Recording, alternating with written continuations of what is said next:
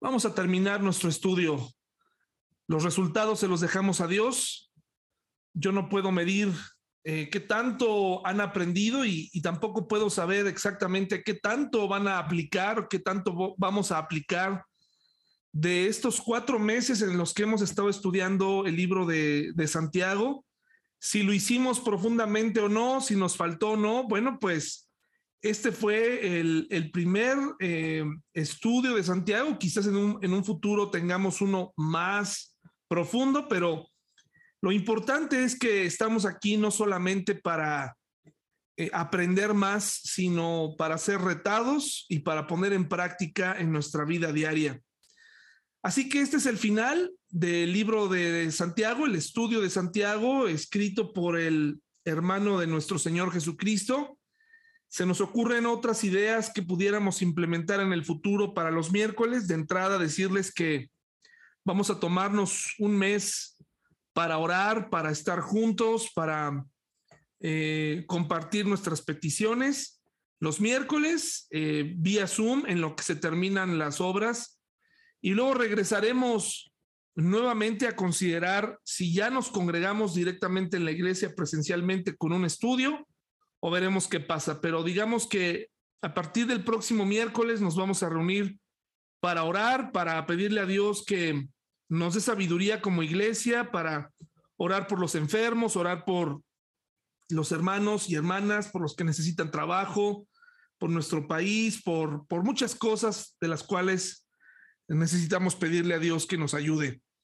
Pues aquí tenemos en la fotografía de la portada del día de hoy eh, tenemos a este hombre perdido en la, neblina, como lo podemos ver, y, vemos un montón de letreros contradictorios, unos hacia un lado, otros hacia otro.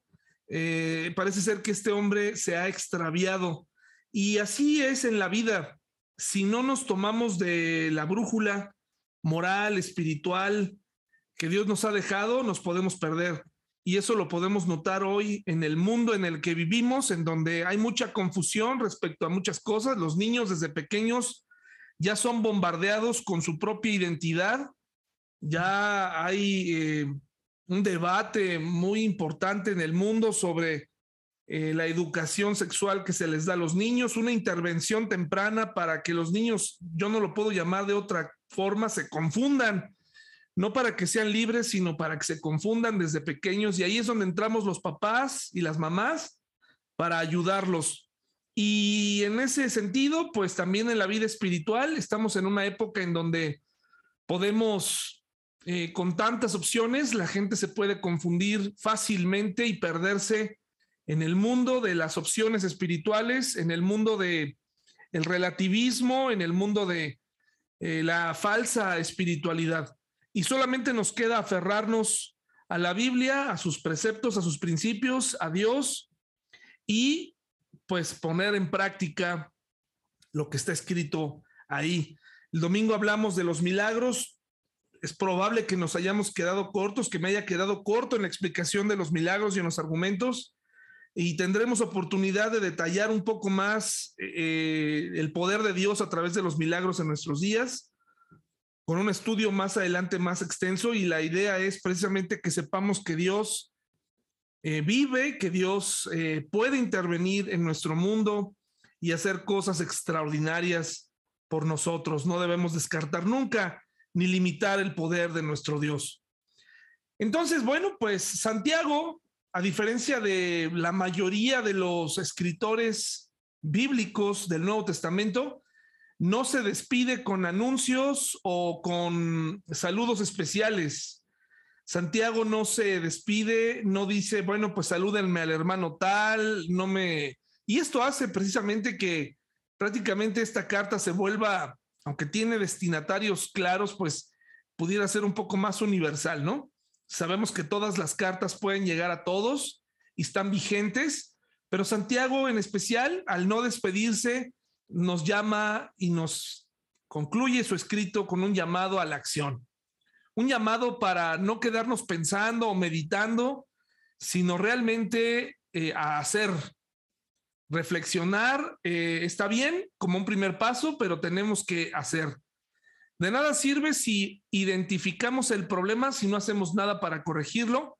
De nada sirve acumular estudios teológicos, eh, saber versículos y verdades bíblicas si no las vamos a llevar a donde las necesitamos, que es al interior del hogar, al trabajo, a, la vida diaria en donde podemos ser luz y sal. Entonces, Santiago no se despide con anuncios o saludos especiales, sino que él nos dice y concluye con un llamado a la acción.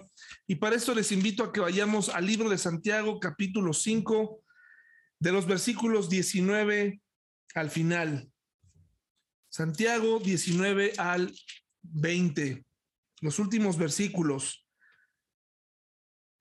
Dice Santiago 5, 19 al 20 y vemos en la imagen esta eh, oveja eh, dándonos a entender, los que conocemos la Biblia, una de las primeras cosas que nos enseñan cuando éramos pequeños era precisamente eh, este principio espiritual, este ejemplo de Dios de ir precisamente por la oveja que se ha perdido, por la oveja descarriada por la oveja perdida y cómo eh, Jesús, o en este caso Dios, ha dejado el pastor de las ovejas, deja el rebaño bien resguardado y nos enseña el principio de esa, esa oveja perdida es importante para mí. Ese principio es difícil en este mundo, en el sistema económico que vivimos, en donde se producen cosas a, grandes, a grande escala, en donde se consume a, a grande escala, en donde pues se descartan muchas cosas eh, y se, digamos, por el bien común, ¿no? Pero en el caso de Dios es diferente. Él no, él no ve su rebaño y dice, bueno, pues ya tengo, ya tengo 99 ovejas, ya, ya con esto es suficiente, sino que él dice, me hace falta una y entonces eh, va por ella. Y cuando estamos en el rebaño y cuando estamos en la vida cristiana, pues lo vemos bien, lo vemos bonito, pero me parece que no nos hemos puesto a pensar qué pasaría si yo fuera esa oveja. Cobraría un sentido totalmente diferente. Le agradecería al pastor, a Dios, al, pastor de pastores que se haya tomado el tiempo de ir a buscarme, que haya arriesgado su vida en una, en una misión imposible para mí, ¿no? Por mí, en, ¿dónde te encontró el Señor? Eh, ¿De dónde te sacó? Eso es algo que debemos poner en práctica hoy para con las personas que se han alejado y se han extraviado del camino. Santiago 5, 19 al 20 dice, mis amados hermanos, si alguno de ustedes se aparta de la verdad y otro lo hace volver, muy interesante. En primer lugar, quiero decir y voy a hablar de esto en unos 15 días ya para terminar Santiago, que dice aquí, Santiago nos habla de la posibilidad que existe de apartarnos de la verdad, ¿no? Y de la posibilidad de que un hermano que observe que nos apartamos de la verdad nos haga volver o que nosotros hagamos volver a ese hermano. Esta actividad no se difunde mucho en las iglesias en nuestras iglesias, eh, eh, la, mayor parte del tiempo se trata de ver cuánto avanzo, cuánto crezco yo, cuánto crece mi familia y compararme con los hermanos inconstantes o con los hermanos que les falta y encontrar que somos mucho más maduros, decimos nosotros, o que estamos más crecidos en la fe, que podemos incluso eh, darnos el lujo de descartar a otros, pero se nos olvida que nosotros, los que nos creemos más maduros o que somos más espirituales, estamos llamados a ayudar a aquellos que están batallando o a aquellos que están tropezando. Dice aquí que hay dos tipos de personas, los que se apartan de la verdad, pero también hay un tipo de creyentes que son aquellos que buscan a esas personas. Versículo 20 dice, pueden estar seguros de que quien haga volver al pecador de su mal camino, salvará a esa persona de la muerte y traerá como resultado el perdón de muchos pecados. Y punto, ya no hay un versículo 21 que aclare más o que nos dé más explicaciones. Pareciera que para ese creyente que logró traer al creyente alejado, no hay una recompensa inmediata como si la hay para quien estuvo lejos, porque el que estuvo lejos de pronto dice que se salvará de la muerte y que traerá como resultado el perdón de muchos pecados. ¿Y dónde están los buenos resultados para la persona que los atrajo? ¿Dónde está la recompensa? Bueno, aquí se sobreentiende, se da por hecho que una persona, un creyente, mujer, hombre, joven, que hace que una persona regrese al camino, no está esperando nada a cambio. Ese fue precisamente ese es el mensaje central. Se siente feliz de ver a su hermano de nuevo en la iglesia.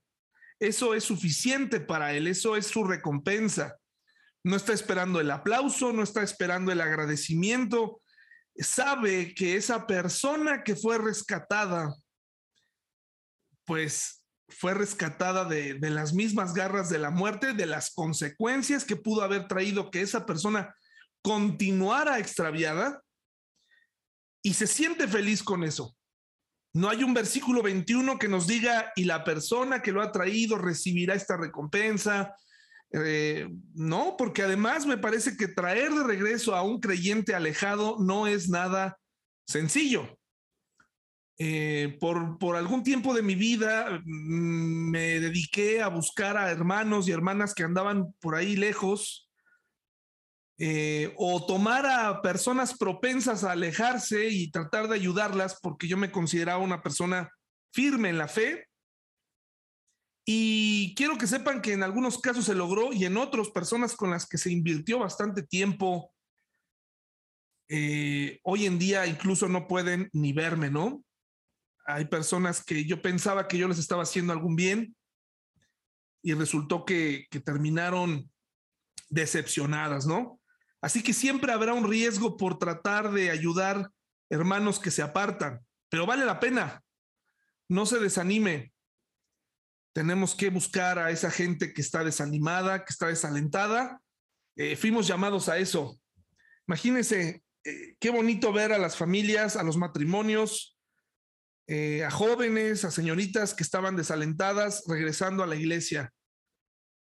Hay casos en donde la gente ya no quiere regresar, pero eso no será, no debe ser un motivo para que nosotros no busquemos ayudarles de regreso. Eh, ahora, ¿cómo saber? Nos hacemos una pregunta. ¿Cómo saber si la persona que se apartó pues es cristiana? Porque vimos que pues su desvío fue estrepitoso, ¿no? ¿Cómo saber si una persona realmente nació de nuevo? ¿Cómo saber si una persona que estuvo entre nosotros, que estuvo cantando, ofrendando, que fue parte de las ampliaciones, remodelaciones, realmente son cristianas? Esto es un, es un asunto bien triste bien triste porque, pues como comunidad cristiana en una iglesia pequeña, nos eh, extrañamos cuando la gente no está, cuando la gente falta. Por ahí, por ejemplo, Janet no estuvo esta, esta semana, estuvo enferma, creo que hasta el hospital fue a parar. La vemos esta tarde, nos da gusto saludarla. Pero estoy hablando de, de personas que, que incluso se ausentan por largos periodos de tiempo, ¿no? Pero que estuvieron con nosotros y de pronto no sabes ni por qué no van. Y, están desanimados, están tristes. Algunos de ellos se enojaron con nosotros, ¿no? O, con algún otro hermano y, no, no, nos comparte. Quiero que sepan que hay hermanos que dejaron de asistir, se les ha mandado un mensaje y ya no contestan de regreso. Y bueno, pues son cosas que pasan y uno se pregunta si, si son cristianos, en qué momento ellos pondrán en práctica lo del perdón o si sabrán a lo que se están exponiendo, si se alejan del Señor, en fin. ¿Cómo saber si la persona que se apartó es cristiana? Pues no siempre se sabe. La primera cosa que les quiero decir es que es probable que hay, haya personas, o hay dos, hay dos casos importantes. De la persona apóstata ya ni hablamos, porque una persona apóstata es aquella que probó que vio, se acercó al Señor en una temporada y de pronto ya piensa lo contrario. Entonces es muy difícil, es casi imposible que un apóstata regrese, porque ya probó y ya negó su fe. Así que no estamos hablando de apóstatas pidiéndoles que regresen, no estamos hablando de pastores que retornan al catolicismo, ¿no? Porque eso es súper extraño, pero se da. O de gente cristiana que, que se decía cristiana y que, y que ahora están en el budismo o en el ateísmo. Es muy probable que esas personas claramente conocían la fe y decidieron ir en, otro, ir en otra dirección. Así que yo, yo estoy identificando aquí a dos tipos de personas a las cuales Santiago nos llama a ir a buscar. Y la primera es aquella persona, aquel creyente que tiene una crisis de fe. Es una situación temporal. No sabemos si le va a durar un mes, dos meses, dos años o veinte años. Es una situación temporal no quisiéramos que nadie cayera en periodos largos de desánimo. Pero dice Gálatas 6.1, amados hermanos, si otro creyente está dominado por algún pecado, ustedes que son espirituales, dice la palabra de Dios en Gálatas 6.1, córranlo, sáquenlo de la iglesia, exhíbanlo busquen que aprenda la lección, declárenle la guerra, háganle saber lo, asqueroso que, que, está delante de Dios, díganle que no tome la cena del Señor, que cómo se atreve, eso dice, no dice eso, dice Gálatas 6, 1, deberían ayudarlo a volver al camino recto con firmeza, con abibliazos, con, dice, con ternura y con humildad. Esto viene a ser para muchos creyentes, aunque no lo crean, viene a ser una palabra dura de escuchar. Pero ¿cómo yo lo voy a atraer a esa persona que se alejó con ternura y humildad? Si no le hablo con ternura ni humildad a mi esposa misma, ¿no? O a mis hijos o a nadie. Dice aquí, eh, ayudarlo a regresar con ternura y humildad, una persona que se cree espiritual. ¿Te crees espiritual? ¿Te crees firme en la fe? Eh, yo creo que eres una persona espiritual con cierta madurez, por eso estás aquí hoy conectado. Por eso hay personas que nunca se conectarán, probablemente porque están en esta crisis de fe, no le ven, no le ven interés a, a los estudios, tienen su propia manera de ver la vida y las cosas. Pero aquí lo interesante es que hay personas que se meten en problemas, dice aquí, está dominado por algún pecado, es decir, tiene alguna adicción, tiene alguna situación especial, es, eh, está siendo adicto al trabajo, tiene un problema en la familia, tiene un temperamento complicado, pero sabemos que es creyente porque está buscando al Señor, hemos visto frutos importantes en su vida, entonces debemos ayudarle. Dios conoce el corazón, nosotros no nos podemos poner a, a juzgar sin saber, ¿no? Nosotros tenemos que ayudarle a esa persona, invitarle a regresar. Vemos en la portada, en esta fotografía, a un hombre que le está lloviendo sobre mojado, una persona que está en crisis de fe, es eh, cuando enfrenta en su vida momentos complicados. No estoy hablando de alguien específicamente que se enoja porque el pastor no le saluda o porque el pastor no le visita. Recuerde que eh, en la iglesia desde siempre, desde siempre yo les he explicado que no, no gira en torno a mí. Hay gente que me dice es que el pastor tal visita mucho y es muy lindo. Está bien, qué bueno, pero ¿qué va a pasar cuando no, te visiten? ¿Qué va a pasar cuando una, un pastor no te salude o, o un pastor no cumple tus expectativas? Vas a caer en una crisis. Pero las crisis de fe son o comienzan con generalmente con un problema, con una dificultad, difícil, ¿no? Una cosa, perdón, una dificultad difícil, esa está peor, ¿no? Perdónenme la reiteración. Una dificultad o una prueba tan grande como, por ejemplo, perder a un familiar, como estar orando por algo y ver que, o sentir que Dios no responde tus oraciones, eh, crisis de fe, cuando de pronto sucede algo en tu vida y eras un creyente fiel y de pronto te sale todo al revés y necesitas respuestas ante esas cosas. Es normal porque todos hemos entrado en esas crisis de fe. Yo entré en una crisis de fe hace como seis años o siete años, cuando por primera vez alguien me habló de la predestinación eh, eh, calvinista, ¿no? Fue algo increíble para mí darme cuenta que había personas creyendo en, en esa postura creyendo que hay un Dios que selecciona algunos para la muerte, otros para el infierno y otros para salvación, simplemente no lo podía creer y, caí en una crisis de fe y de desánimo. Y gracias a mi esposa, gracias a eh, otros hermanos, pude irme levantando de esa crisis de fe, ¿no? Este, platicando con mi papá, platicando con el papá de Paul, el hermano Tony Dupont, me ayudó bastante esas conversaciones en donde recordé precisamente eh, eh, eh, la esencia, el, alma del, Evangelio, que es Dios vino a morir por todos, ¿no?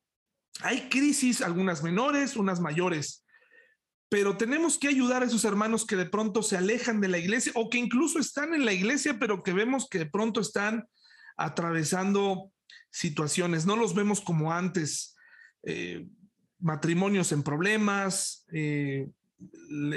jóvenes, eh, mujeres, hombres que ya están, empiezan a caer en depresión, los que se supone que estamos bien o que estamos en el mejor momento de nuestra vida, no somos perfectos, pero que somos más maduros en la fe, tenemos que ir por ellos y ayudarles e invitarles. Eh, imagínense si nosotros nos ponemos del lado del acusador, pues generalmente un hermano en crisis ya se está cuestionando muchas cosas. Se cuestiona si Dios le ama, se cuestiona si Dios, si es cristiano. Tenemos que ayudarle a regresar. Ahora, ese es el primer caso, una persona que está en una situación temporal y que a la larga eventualmente va a regresar. Por ser temporal significa que no va a estar siempre ahí. Un cristiano está llamado pues a, salir, o sea, la Biblia dice que Dios no va a dejar para siempre caído al justo. Esto quiere decir que a pesar de que caigamos en una prueba, pues no podemos estar siempre derrotados, siempre caídos. Hay personas que siempre están en crisis espiritual y ahí ya entraría, me parece, una eh, amorosa exhortación para llamar a los hermanos a allá crecer, a dejar atrás pretextos para obedecer. Hay hermanos que salen de una crisis y se meten a otra, salen de un problema y se meten a otro y se divierten, hermanos, ¿no? Sienten, se sienten contentos de estar prácticamente en, esta, en esta situación. Pareciera que están eh, satisfechos con, con, con esta vida espiritual, esta vida llena de problemas, y eso no tiene que ser así siempre. Tenemos que salir adelante, ¿de acuerdo? Una persona con, con crisis todo el tiempo, pues es una persona que requiere ya una exhortación en amor, por supuesto. Pero también cabe la posibilidad de que esa persona pues sea un creyente temporal, un creyente que estuvo muy cerca de conocer al Señor, pero dice Lucas 8:13. Lucas 8:13, por favor. Eh, déjenme buscarlo aquí, estoy en el, en el equivocado. Lucas 8:13, la parábola del sembrador. Dice así, las semillas sobre la tierra rocosa representan a los que oyen el mensaje y lo reciben con alegría, pero como no tienen raíces profundas, creen por un tiempo y luego se apartan cuando enfrentan la tentación. Hay personas, es muy fácil engañarse con que somos cristianos, es muy fácil pensar que somos cristianos porque tenemos una iglesia, porque nos dicen hermano, hermana, porque tenemos familiares cristianos, porque cuando vemos alrededor, pues no nos creemos tan malos que como los demás. Tenemos una vida moral más o menos aceptable hasta donde la gente puede ver. Pero cuando llega la prueba, entonces no tenemos raíces, se descubre que no tenemos raíces y entonces caemos en en esta parte, ser un creyente temporal. Un creyente temporal, pues obviamente no es un creyente, no es un cristiano, es alguien que simpatizó. Pero tenemos que ir por esos hermanos, ayudarles a que tomen esa decisión, ayudarles y, exhortarles y no tenga miedo de comenzar su consejería bíblica cuando le pidan un consejo, ¿verdad? No andar repartiendo consejos que no le pidieron, pero cuando usted enfrenta a alguien que, que tiene problemas muy seguido en su vida, en su matrimonio, a mí me gusta preguntarles, ¿realmente eres cristiano? ¿Realmente conoces la Biblia? ¿Realmente naciste de nuevo? Imagínese el, el yo sé que pudiera sonar eh, un poco insultante cuando una persona que tiene tanto tiempo en la fe le pregunten eso, pero de verdad hágalo porque eso nos hace pensar, nos hace reflexionar. No puede ser que vivamos en hogares cristianos de cabeza, hermanos y hermanas. También los matrimonios tienen crisis, pero no todos los días. No todos los días tiene que haber situaciones, problemas graves, ¿no? Eh, borracheras, mentiras, lujuria en todas las habitaciones, ¿no? Este, eso tiene que cambiar si eso está pasando, rebeldía, problemas, tenemos que hacer esta pregunta clave porque aquí se está jugando el alma de una persona y no por no ofenderla, vamos a dejar que, pues que esa persona se crea cristiana cuando probablemente no lo es y lo hemos visto a lo largo del estudio de Santiago. Pregúntele a esa persona, oye, ¿realmente naciste de nuevo? ¿Te imaginas cuando Jesús le preguntó a, a Nicodemo o le, más bien le dijo, es que el hombre tiene que nacer de nuevo, tú tienes que nacer de nuevo. Es muy probable que Nicodemo haya dicho, oye, pues cuando le contestó, ¿de qué me estás hablando? ¿Cómo me dices que nazca de nuevo, que, tenga que nacer de nuevo? E, era insultante, prácticamente le estaba diciendo a, Nicodemo, porque pues esto que estoy viendo aquí delante de mí, pues no es suficiente. Eres un hombre que sabe mucho, eres un hombre respetado en la comunidad eh, de fariseos, pero realmente no has nacido de nuevo realmente no, no irías al cielo. Entonces, hermanos, ir en pos de personas apartadas de la fe es todo un reto. Y tenemos que hacerlo con humildad y con ternura, no con la espada este, pues ya lista para, para este, matar, sino tenemos que ayudar. Y recuerde, si hay creyentes, a mí, cuando yo escucho creyentes que les encanta que son como juglares de la Biblia, o sea, que recitan la Biblia y, y, te dicen un montón de cosas y te quieren eh, llegar por ese lado y llegan a pedir un consejo o, o, empiezas a ver que tienen un problema recurrente en su vida o que incluso la esposa ya no sabe qué hacer con él o, o el papá o, el hijo, la hija ya queman a, esa, a ese familiar.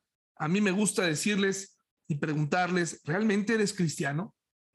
¿Realmente eh, has nacido de nuevo, te sabes la Biblia, pero realmente has nacido de nuevo porque si tú naciste de nuevo, entonces el Espíritu Santo seguramente te tuvo que haber estado eh, redarguyendo como ese pájaro carpintero, ¿no? Que está hasta que perfora la madera. Y, y, hay personas que se sienten muy cómodas en un ambiente de iglesia, controlados, sentaditos el domingo, muy a gusto, y no se confrontan a sí mismos. Ahora, estamos llamados a ir por ellos. Dice Santiago 5:20 que tenemos que hacerlos volver. Ahora, algo que se me, se me pasó decir aquí, eh, en una de las láminas donde está la oveja perdida, es que en el Antiguo Testamento esta palabra y en la Reina Valera eh, se utiliza la palabra descarriado, ¿no? este, te vas del camino. Y descarriarse, hermanos y hermanas, no se da de la noche a la mañana. O sea, si yo decido hoy, si yo hoy en mi vida les diera yo el mensaje de, oigan, ¿qué creen? No puedo ser más pastor porque ya eh, pues caí, porque ya cometí un error, cometí estos errores graves que requieren mi atención y no lo puedo hacer porque la Biblia dice que tengo que tener un, pues una vida limpia, ¿no? Para, para ejercer el pastorado, me tengo que retirar para cuidar de mi esposa, de mis, de mis hijos, y aunque no diera detalles, hermanos y hermanas, la caída no se da porque hoy decidí pecar. Generalmente es un resultado de un desliz espiritual que se da de forma lenta y gradual. Una persona madura sabe las consecuencias de caer sabe que tiene que tener cuidado, de tal manera que una caída se va dando de manera lenta y gradual. cuando tú escuchas que de pronto alguien adulteró, cuando tú escuchas que de pronto alguien ya cometió fraude y era cristiano, pues no lo decidió en, dos semanas. Fue un proceso en donde empezó con el coqueteo, digamos, este ejemplo más común del adulterio. Comienza con el coqueteo con, la hermana cristiana, con las confesiones clásicas de es que mi esposa no me atiende, y no me comprende como tú me comprendes. Ese, ese chiste barato que, que usamos los hombres, ¿no? Este, para acercarnos a la mujer y la mujer se lo cree, ¿no? Y, y dice, ay, pues yo le voy a ayudar a este pobre hombre. Si ustedes supieran las historias de terror que he escuchado de muchos pastores que comenzaron así a cortejar a ciertas hermanas de la iglesia, ¿no? Que llegaban y que les, llegaron. Déjenme silenciar a mi hermana un momentito, por favor. No puedo, no me deja este, silenciar. Si yo les contara todos esos pretextos que, que he escuchado de los hermanos y hermanas que, que usan pretextos para acercarse, ¿no? Y, y decir un montón de cosas entonces esto es gradual y tenemos que tener cuidado y hacer caso de las señales. Eh, si tú eh, estás sintiendo algo en tu corazón, si tú estás dejándote llevar eh, por la codicia, por, pues lo más seguro es que, como dice la Biblia, tu propia concupiscencia te va a llevar allá y lo más seguro es que caigas y eso traerá consecuencias desastrosas que luego ya los, incluso los hermanos inmaduros no saben ya cómo explicar, ¿no? La caída. Incluso le echan la culpa al diablo. Dicen, oh, es que el diablo, no, tú hubieras visto cómo este, me tentó el diablo. Wow, o sea, casi, casi el mismo diablo vino a tentarte, ¿no? A tomar tiempo para ti. Bueno, tenemos que tener cuidado con esto. ¿Cómo saber si una persona que se apartó es cristiana? No siempre se sabe y aquí están dos propuestas. Puede ser una situación temporal en donde verdaderamente la persona nació de nuevo o un creyente temporal donde no sabemos si realmente fue creyente. Llamados a ir por ellos, vale la pena una llamada que tú puedes hacer, no es necesario que, que el pastor lo haga, Hoy en día se le ha asignado esa responsabilidad únicamente al pastor, pero no, no nada más es mi responsabilidad. También es tuya cuando ves a un hermano que ya no está, pues preguntar qué pasó con él, llamarle, eh, buscarle. Eh, ¿Para qué? Para que evitar que el camino que están eligiendo no los lleve a la muerte, porque incluso hay cristianos que se pueden alejar y que pueden llegar a vivir las consecuencias de su pecado mediante la disciplina de Dios, ¿no? Cristianos que pretenden que se pueden salir con la suya y Dios dice hasta aquí, o incluso los cristianos temporales cuya y más terrible consecuencia es la muerte eterna porque realmente nunca nacieron de nuevo. Por eso tenemos que ir por ellos. Y por eso, a la par, lo más importante, eh, por supuesto, es hablarle, hacer evangelismo. Claro que sí, pero hermanos y hermanas, dentro de las iglesias hay mucha gente que todavía no es cristiana, hay mucho que hacer, ¿eh? Iglesias enormes donde se dan problemas y divisiones terribles, en donde dices, caray, aquí, ¿dónde estuvo el Espíritu Santo, no? Pues probablemente ni, siquiera estuvo aquí porque decidieron cosas horribles y hubo divisiones y cosas horrendas que pasan dentro de nuestras iglesias. Ahora, ¿Qué tan, ¿Qué tan maduro eres eh, realmente? ¿Qué tan maduro te consideras espiritualmente hablando? Vemos aquí un hermano mayor tratando a su hermano menor. La madurez es cuando sientes que tu preocupación por otros sobrepasa tu preocupación por ti mismo. Cuando somos jóvenes, en, en edad de trabajar, pues ganamos dinero para gastarlo en lo que nos gusta y pasarán algunos años, algunas malas experiencias, alguna derroche de recursos y llegaremos al punto en darnos cuenta que no hay nada mejor que invertir y que hacer y que dar por la gente que amamos, incluso por la gente que no amamos, pero que necesita nuestra ayuda. Esa es la madurez. Entonces, en este momento, en vez de pensar en nosotros, híjole, es que me da flojera llamarle, es que me da flojera visitarle, me da, me da flojera pensar en esa persona. Entonces quiere decir que no somos maduros, que solamente estamos pensando en nosotros mismos. Ahora, este, esta tarea, eh, Pablo, perdón, Santiago no se la está asignando a una sola persona, se la está asignando a los valientes, a los maduros, a aquellos que quieren tomarla, porque muchos eh, asignan esta tarea a un solo hombre. Imagínense, de verdad, yo se los digo, en, pandemia le llamé a todos los hermanos que teníamos eh, por teléfono. Y había hermanos que prácticamente decían, bueno, pues gracias por llamarme, pero pues ¿para qué me llamaste, no? ¿Qué, necesitas? Pues nada, nada más era para saludarte, ¿no? Eh, nada más era pues para ver cómo estabas. Ah, pues gracias y pues ahora sí que cada quien a sus cosas, ¿no? Ellos no necesitan una llamada, pero Imagínate que me asignas a mí el, hacerme cargo de ir por ellos. Sería más fácil si lo hacemos en equipo. Si tú identificas alguna hermana, algún hermano, algún joven que ya no viene, que ya no está y te llevabas bien con él, ayúdame y llámale y búscalo. Eh, probablemente una vez nos pasó que una hermana que no venía desde hace mucho en la iglesia se nos ocurrió decirle en la entrada, hermana, qué gusto, hace mucho que no te veíamos.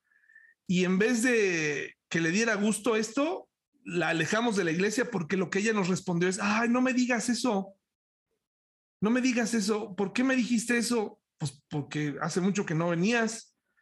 Pues la ofendimos, la ofendimos, hermanos, la ofendimos y se fue para siempre. Nunca más la volvimos a ver. Entonces, probablemente si tú le hubieras dicho eso, no lo hubiera sentido tan fuerte, ¿no? Probablemente no lo hubiera eh, sentido tan feo. Hay, hay, gente que está esperando que yo lo haga y con mucho gusto lo haré, pero francamente hay gente que me dice es que estuve enferma la semana pasada y nadie me llamó. Híjole, hermanos y hermanas, pues todavía no tomo este, este, esta clase del don de saber a través de la mente el aire todavía no me trae mensajes a mí, no tengo palomas mensajeras eh, repartidas en Querétaro, no he desarrollado ese don de saber qué necesitas sin que hables conmigo. Pero este sigue siendo un problema, hermanos y hermanas, se los digo honestamente, aquellas personas que creen que pues tenemos que adivinar cuando se enfermaron, cuando se quedaron sin trabajo, cuando están pasando por problemas. Nos haría muy bien que nos avisaran, ¿verdad? Que nos dijeran, oye, estoy triste. Aparte de las llamadas de rutina que podemos hacer entre nosotros, de los mensajes, pues se vale, porque tal pareciera que lo que estamos buscando es que la gente, eh, enojarnos con esa persona, ¿no? Enojarnos porque no nos llamaste. O sea, es que ya tengo una razón para irme, no me llamaste. Pues ¿cómo te iba a llamar si no sabía? ¿Cómo te iba a llamar? ¿Cómo lo iba a saber? Qué triste que estuviste en este problema, pero no lo sabía. Eh, pero así pasa, hermanos y hermanas. Y sí, por supuesto que ha habido, como yo se los he dicho muchas veces, indiferencia de mi parte también, falta de, labor, de oficio, pero no me lo dejes solo a mí. Hazlo también, tú ayúdame y, si tú identificas que alguien no está, llámale, pídeme su teléfono y llámale y pregúntale por qué ella no viene. Entonces, para terminar, porque voy a abundar de esto de los hermanos que ya no están, voy a abundar eh, dentro de 15 días. Eh, vamos a hablar un poco más acerca de esto, cómo podemos hacerlo, qué debemos hacer. Pero hoy, ya para concluir, estas son las preguntas, digamos, diagnóstico que todos nos tenemos que hacer y que Santiago quiere que reflexionemos eh, respecto a lo que hemos estudiado en el libro de Santiago. No me van a, no me van a contestar. Ustedes solamente ahí en sus hogares pueden saberlo. La persona que vive con ustedes tiene la respuesta porque más certera, porque pues los ve, aunque no, no puede saberlo todo tampoco. No podemos saber si una persona, pues en qué momento ahora no, no estamos con ella las 24 horas del día salimos a trabajar, tal vez hay parejas que sí, y pudiéramos darnos un diagnóstico, pero estas preguntas son más bien no para hacérselas a la otra persona, sino para hacerlas a nosotros mismos. ¿Soy cada vez más paciente en las pruebas de la vida? Cuando se presenta una prueba, ¿soy paciente? ¿Juego con las tentaciones o las resisto desde el principio? Soy una persona que le gusta tomar riesgos y que puedo llegar a exponerme tanto que pueda llegar a caer o estuve muy cerca de caer por estar coqueteando con el pecado. ¿Obedezco la palabra de Dios o solo la estudio para aprender? Para mí es increíble cuando alguien me dice, es que yo ya tomé el estudio tal, este y este y este. Estuve eh, estudiando con esta eminencia, con esta otra eminencia, con este otro pastor. Este pastor me conoce, yo lo conozco a él, he cenado con él y una serie de cosas. Y la pregunta es, ¿obedeces la palabra o solamente la estudias para aprender? ¿Es la palabra de Dios un o el estudio de la palabra de Dios un título más para colgar en tu oficina, para alardear que tienes conocimientos de la Biblia, para eh, hacer pláticas a otros y no poner en práctica nada. Con tristeza les digo que ahí en donde yo trabajo, me llegan estudiantes de chicos que vienen de escuelas bíblicas.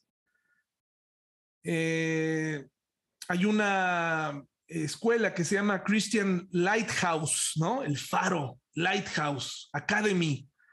Estudian en casa.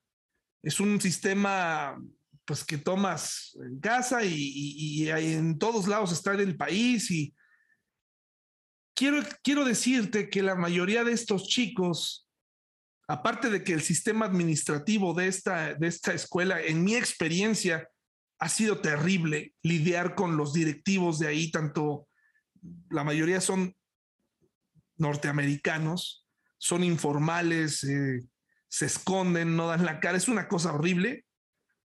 Lo más triste es que estos chicos fueron, fueron criados y educados en una escuela en donde sí les enseñaron matemáticas, lectura y redacción, todo lo que pudieras eh, hacer para ayudarles y acreditar las materias necesarias para la preparatoria y poder pasar a una universidad quiero decirte que todos los chicos que yo conozco que vienen de ahí están perdidos en la universidad y no me refiero académicamente hablando. Hagan de cuenta que están deseosos de embriagarse, deseosos de, de, tener relaciones, de, deseosos de, de nombre. O sea, no me atrevo a decir que son los peores, pero son es triste, tristísimo ver cómo recibieron educación cristiana, hasta una materia, creo que de versículos de memorización, de libros y no sé qué tanta cosa, y los pobres están perdidos en el mundo y en su sistema.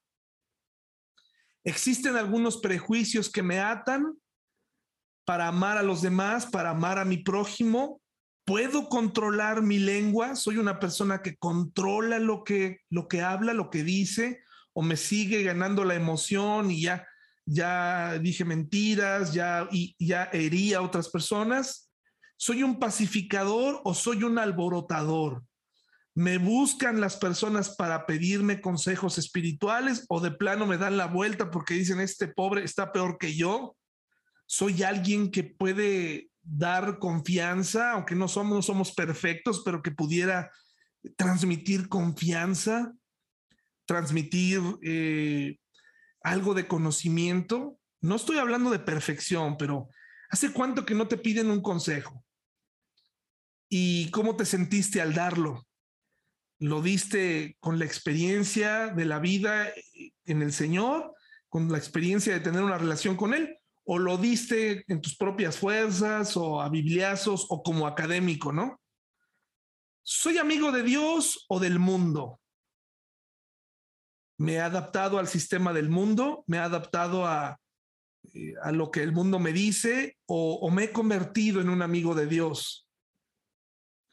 Hago planes sin tomar en cuenta la voluntad de Dios, ni de, ni de chiste le pregunto a Dios. Yo conozco gente que me dice, estoy orando por esto, aquello. Y con todo respeto, cuando me dicen eso, eh, pues está muy bien y parece muy piadoso. Pero desde fuera, a todas luces se ve que esa persona necesita tomar una decisión. Y si ella preguntara o él preguntara, le pudiéramos decir, oye, es que me parece que ya Dios te está dando una respuesta. Pero muchas personas se, se toman de esto para no tomar riesgos que en muchas ocasiones Dios les está pidiendo que tomen. Recuerden que muchas decisiones no se toman en paz. Es decir, tomar decisiones no implica que vas a sentir paz después de tomarlas. Cuando disciplinamos a nuestros hijos, por ejemplo, no es bonito romper con la tranquilidad o ver llorar a nuestros hijos cuando imponemos un castigo. No nos da una paz inmediata, pero nos trae una paz futura y sembramos en la vida de ese pequeño. Tomar decisiones y que estén de acuerdo a la voluntad de Dios no siempre nos van a traer paz no siempre van a traer tranquilidad. De hecho, andar con el Señor Jesucristo y hacer su voluntad o ser su amigo nos trae casi siempre de manera inmediata más problemas que beneficios, pero a la larga veremos los resultados. También Santiago nos dijo, nos, hizo reflexionar sobre si soy egoísta con mi dinero si soy puntual en pagar mis deudas, si, si estoy endeudado o si, o si soy una persona que, que solamente usa su dinero para mí. ahorita, yo les recuerdo, hermanos y hermanas, ahora que empezamos la ampliación hace un año, que, que empezamos con esto, tal vez menos, mucha gente se alejó de la iglesia mucha gente cuando van a la iglesia y, escuchan ofrenda, inmediatamente dice, me están pidiendo dinero, otra vez aquí están pidiendo dinero. Pues yo no sé cómo creen que funciona una iglesia. Las iglesias funcionan como cualquier otra, otro lugar. Se, se, paga la luz, se paga, la, se paga el agua, se pagan los servicios. Y se toman de ahí las personas precisamente para decir es que ahí está el negocio, ¿no? No, no es un negocio. Para nosotros no es un negocio, hermanos y hermanas. Para mí no es un negocio. Para mí eh, el ver cómo las ofrendas son bien usadas, es una bendición ver cómo se va armando nuestro templo, cómo ya nos compartí aquí que, que ya estuvo ahí, estuvo dentro de un salón y dice, ya siento aquí las paredes, ya, ya puedo ver lo que se va a hablar aquí. Eso es hermoso, ese es el resultado de sus ofrendas. Soy una persona puntual en pagar mis deudas, soy una persona que usa bien su dinero, el dinero que Dios nos da. Tengo conductas discriminatorias, clasistas, tengo un lenguaje y una preferencia por, por los anglosajones o por los hermanos que se ven eh, de una clase social de cierto tipo. Soy clasista, no estoy bien ubicado en lo que soy en Cristo y, siempre estoy hablando de, dinero, de marcas, de posiciones económicas, de, me dirijo a otros y veo su ropa, veo, veo cómo hablan, veo su educación. Eh, hermanos, la, la, iglesia no es para gente educada solamente, o sea, el Señor Jesucristo pudo haber ido a Grecia a tomar a los mejores filósofos para que escribieran los mejores discursos, tomó gente común y corriente, a, excepción tal vez de Mateo, que probablemente era el más estudiado, no, lo sé, algún otro, pero todos los demás eran pescadores y, y fueron catalogados como gente del vulgo, ¿no? Gente sin educación, pero que dieron resultados extraordinarios. Realmente el común denominador de la palabra de Dios es, ven como eres y yo haré cosas extraordinarias en ti. Recurro habitualmente a la oración cuando me encuentro en algún problema o hago las cosas a mi manera y pienso que ya hoy el Señor no puede hacer ningún tipo de milagro. Soy el tipo de persona que otros buscan para sostenerlos en oración o ya dan por hecho que yo ni siquiera voy a orar. ¿Cuál es mi actitud hacia el hermano extraviado? Cuando una persona no viene, cuando una persona ya no está en la iglesia, cuando una persona no se conecta, ¿Lo critico o procuro restaurarlo en amor? ¿Qué, ¿Qué, hago? ¿Cómo te conocen a ti? ¿Qué haces? ¿Eres una persona que procura restaurar o eres una persona que todo el tiempo quiere exhortar? Hermanos, yo no puedo medir qué tanto aprendieron del libro de Santiago. Yo no puedo entrar a su corazón, solamente Dios sabe. Lo único que les puedo decir es que el tiempo se nos acaba, vamos creciendo, ya somos un año más viejos. Yo ya voy para 42 años. No me digas tu edad, pero ¿hacia dónde vas? ¿Qué tipo de cristiano eres? Tú puedes ser ya un cristiano y una cristiana madura. Tú ya puedes ser alguien diferente, ya tienes, Santiago te dio muchas herramientas. Y me parece que todo comienza con este cuestionamiento. ¿Realmente estoy en la fe? Oye, David, pero ¿cómo me dices eso? Yo ya tengo tanto tiempo en el cristianismo. No importa. Mm, tal vez estamos engañados. Y es el momento hoy de cuestionar mi fe, porque esa fe tiene que dar frutos frutos de cambio, frutos verdaderos. No puede seguir siendo el mismo. Yo no puedo estar aquí hablando de estas cosas y terminando el estudio tratar a, mi esposa como una donadie, ¿no?